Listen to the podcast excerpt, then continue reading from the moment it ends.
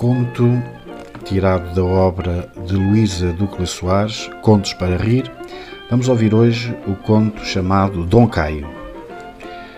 Era uma vez um alfaiate medroso, medroso, mesmo medricas.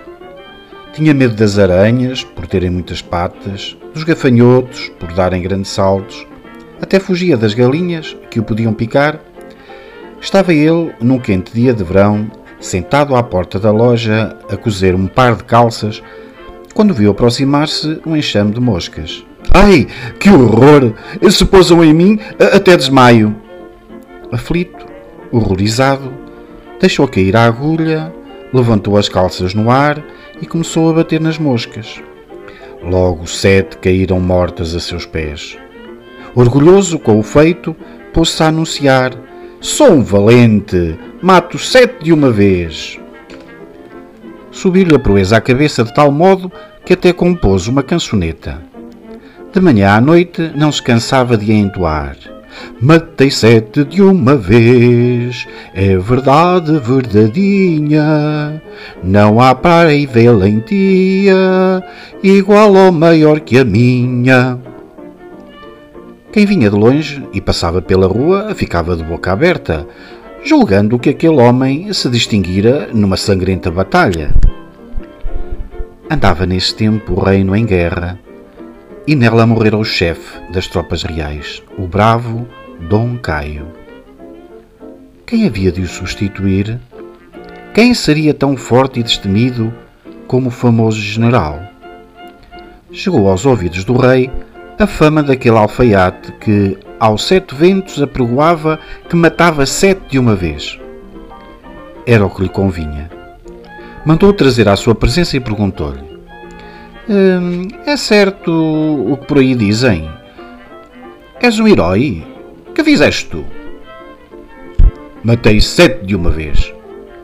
Ficou o rei todo satisfeito e, como as guerras não se esperam de imediato, deu as suas ordens. Tragam-me já o cavalo branco de Dom Caio. Quem doravante vai montar é o novo chefe do nosso exército, que vos apresento. Trouxeram o cavalo, bem aparelhado. Era tão fogoso que os criados mal conseguiam contê-lo. Fardaram o alfaiate a rigor, puseram-lhe ao peito todas as medalhas e condecorações do seu antecessor e enterraram-lhe um capacete com plumas até às orelhas. Assim pouco se lhe distinguia a cara. Que altura tinha a montada. Olhar para baixo até fazia vertigens. Dava cada coisa ainda por cima. Atrapalhado, o falso valentão deixou cair as rédeas, agarrou-se às crinas e apertou com quanta força tinha a barriga do, a barriga do animal, que logo largou a galope. Eu caio! Eu caio! Eu caio! gritava a plenos pulmões o desgraçado. E mais puxava pelas crinas do animal, que sabia de cor o caminho para a guerra. Eu caio! Eu caio! Eu caio! Ia vociferando cada vez mais alto, com esperança de que alguém o viesse salvar. Em vez disso, encontrou-se no meio da guerra. Era ainda pior do que alguma vez imaginara.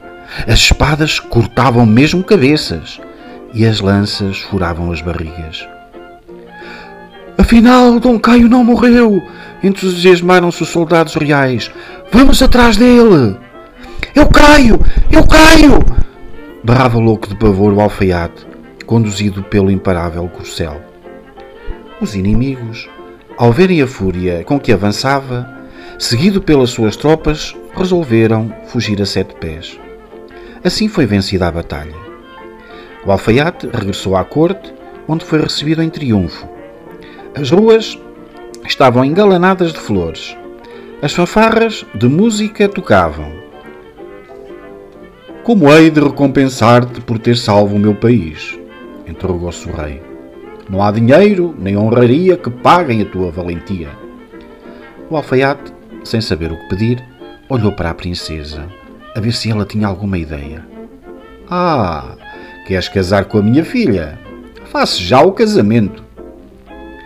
Lá se celebraram as bodas com todo o esplendor. Na noite de núpcias, quando os noivos se iam deitar, apareceu um rato no quarto.